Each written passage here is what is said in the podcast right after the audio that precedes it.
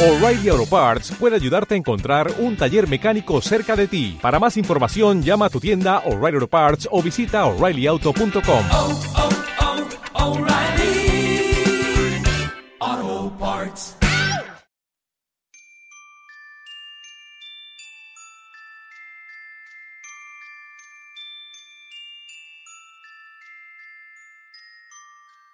Hola a todos, yo soy Félix y este es el episodio nano número 9 de la Biblioteca de Trantor, tu podcast de ciencia ficción y fantasía.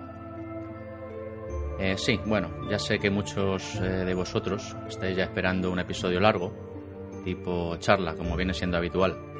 Bueno, deciros que ya se está gestando, pero que, bueno, tras mi reciente asistencia a las sextas jornadas de podcasting de Alicante, pues digamos que he vuelto con renovadas ganas de grabar y confieso que no he podido resistir la tentación. Así que mientras se conjugan las circunstancias propicias para grabar el episodio al uso, pues he decidido ponerme delante del micro y grabar aunque sea un episodio corto más para matar el mono de, de podcasting. Es lo que tiene, juntarse con podcasters y charlar y beber cerveza, que uno vuelve con renovado entusiasmo. Por supuesto, bueno, desde aquí antes de empezar mando un cálido saludo a todos aquellos con los que compartí charla y, risas durante el fin de semana en Alicante. Un fin de semana estupendo, sin lugar a dudas, que me permitió poner cara y sonrisa pues a tantas voces amigas y, y, a tantas frases de 140 caracteres. Ya estoy deseando repetir el año que viene. En fin, que aquí estamos una vez más y esta vez para hablar de una excelente película de ciencia ficción, ópera prima de director novel y de ajustado presupuesto, para más señas. Y de la cual, pues sí, bueno, intentaré no desvelar demasiadas cosas cruciales para todos aquellos que no la habéis visto, y os animéis a hacerlo. Espero que seáis muchos porque la verdad es que la película merece la pena. Se trata de Moon, dirigida por Duncan Jones, hijo de David Bowie, para más señas, y ganadora de un montón de premios en el Festival de Sitges de 2009, que fue el año de su estreno. Concretamente a Mejor Película, Mejor Guión y Mejor Actor. Así que, sin más dilación, vamos a hablar de Moon.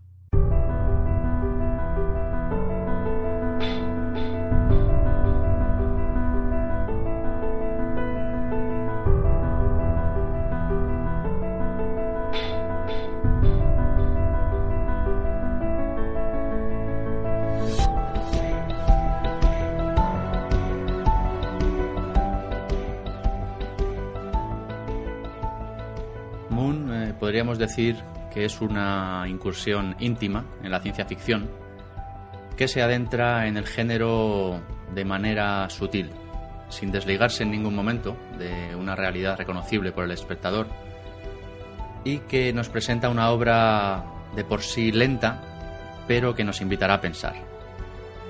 Y nos invitará a pensar para adentrarnos en un doble viaje. Por un lado hacia la soledad del espacio exterior y por el otro hacia la esencia más íntima y profunda de la naturaleza humana. Los que esperéis batallas espaciales y alienígenas asesinos ya podéis ir cambiando de canal. La película eh, nos cuenta la historia de Sam Bell, único protagonista, e interpretado de manera soberbia por, eh, Sam Rockwell. Y Sam Bell es un técnico destinado a una base lunar para encargarse de la extracción y envío a la Tierra del isótopo helio 3, un material descubierto en la superficie lunar eh, e indispensable para alimentar eh, los reactores de fusión terrestres. Durante su contrato, que durará tres años, pues eh, Sam se encargará de controlar las cosechadoras que extraen el material y de enviarlo a la Tierra en lanzaderas cuando los contenedores están llenos. También eh, se ocupa de mantener la base, para lo cual pues contará con la ayuda de un robot de nombre Gertie, que bueno, sin duda nos recordará a la computadora HAL 9000 de la gran 2001, una odisea del espacio de, Kubrick. Y bueno, su tiempo libre lo dedicará a ejercitarse para luchar contra los efectos de la baja gravedad, a ver eh, viejos programas de televisión de la base de datos de la base, a cuidar unas plantas que tiene y, a montar una enorme maqueta de un, de un pueblo. La película comienza cuando a Sam solo le quedan ya dos semanas para que llegue el relevo y, pueda volver a, la Tierra, a su casa. Durante su estancia, pues se ve cómo se comunica con su mujer y, con su hija en la Tierra regularmente a través de, de videomensajes grabados y transmitidos vía Júpiter a la Tierra, debido bueno, a cierta avería en cierto satélite que parece ser que impide la comunicación directa. En fin, echa de menos a su familia, lleva tres años solo en una base lunar y está a punto de volver a casa. Pero, como no podía ser de otra forma, algo sucede. Empieza a encontrarse mal, eh, a ver visiones y sufre un desafortunado accidente. O bueno, quizá no tan desafortunado. Y a partir de este momento, pues empezarán a sucederse una serie de acontecimientos que le revelarán que forma parte de una gran mentira.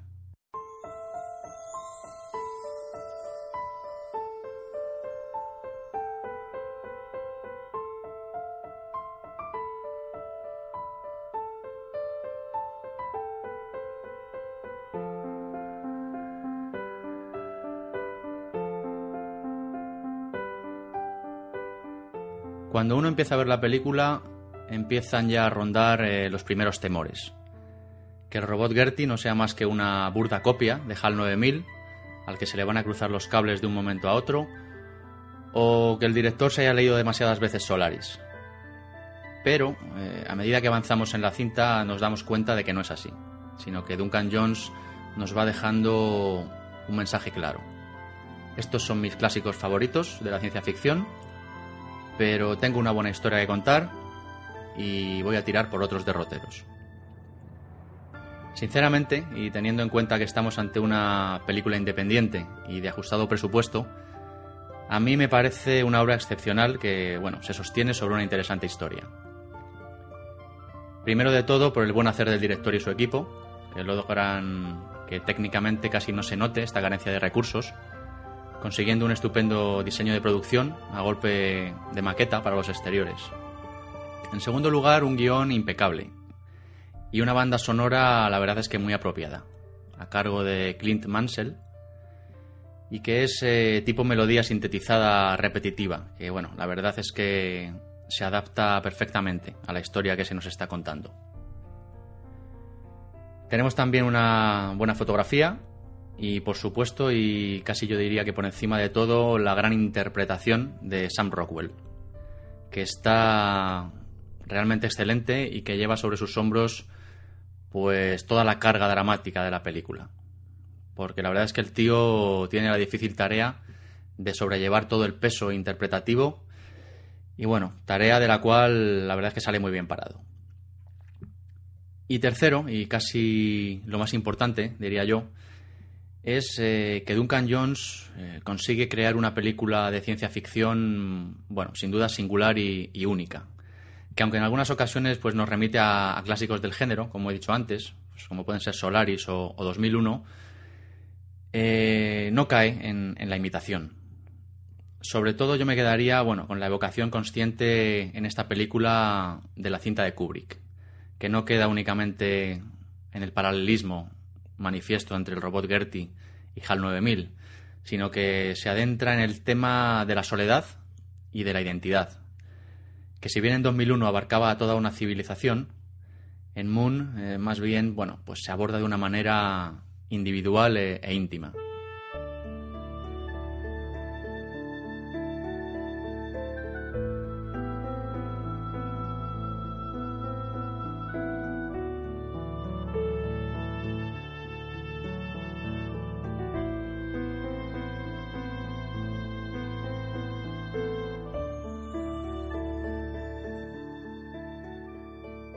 Por supuesto, la película no es perfecta.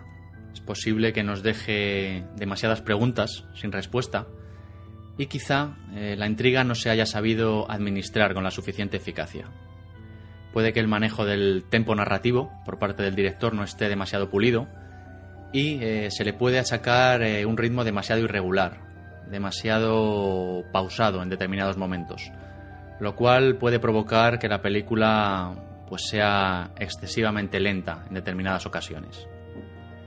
Sobre el final se podría decir que queda demasiado abierto, que deja demasiadas cuestiones en el aire y puede que eso desespere a muchos y que a otros pues eh, nos parezca apropiado.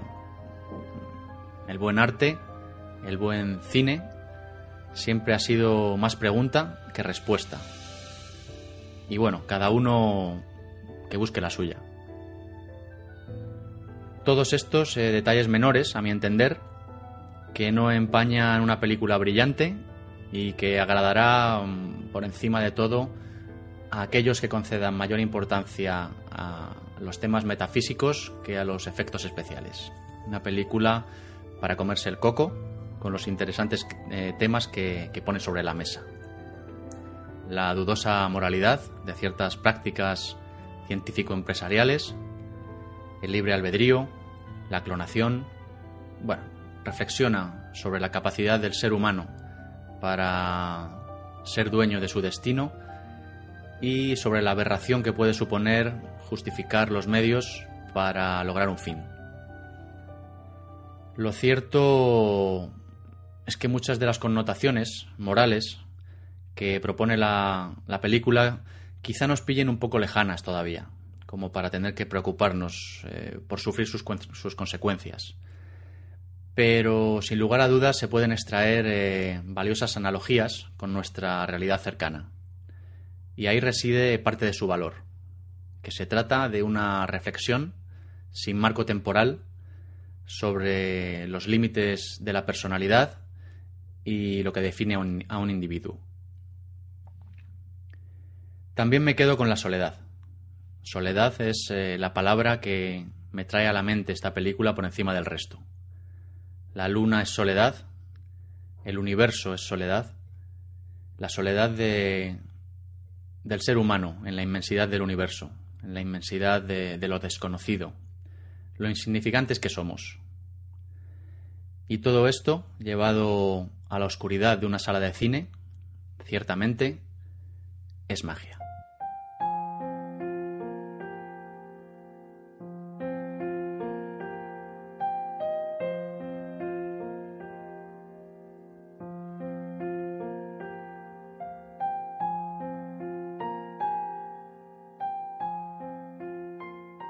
Y es que lo que Duncan Jones consigue, con tan solo un actor, un puñado de secundarios y, unas maquetas, tiene mucha más personalidad que muchas eh, superproducciones que derrochan presupuesto en grandes estrellas y en lo último en efectos especiales.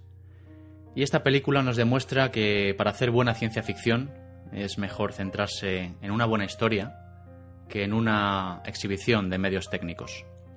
La grandeza de Moon es que como las grandes obras de ciencia ficción, y estoy pensando, por ejemplo, en el Gran Asimov, por alejado y fantástico que pueda parecer en un principio la historia que nos plantea, la idea final tiene como centro al ser humano y a sus inquietudes llevadas al límite.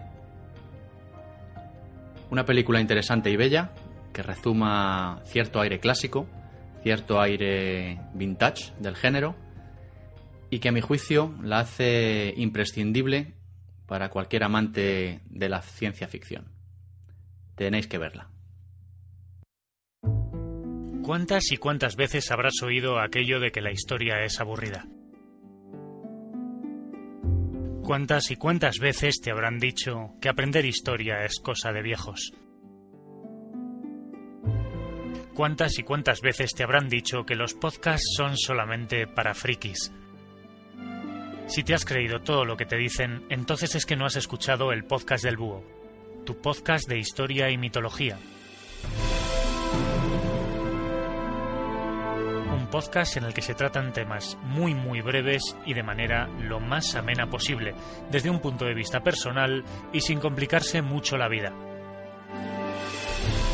Si quieres escuchar el podcast del búho, puedes hacerlo en elpodcastdelbúho.com o puedes encontrarlo en iTunes, en iVoox, en Radio Podcastellano y en todas las redes sociales. Sé muy bienvenido al podcast del búho, tu podcast de historia y mitología. Un saludo.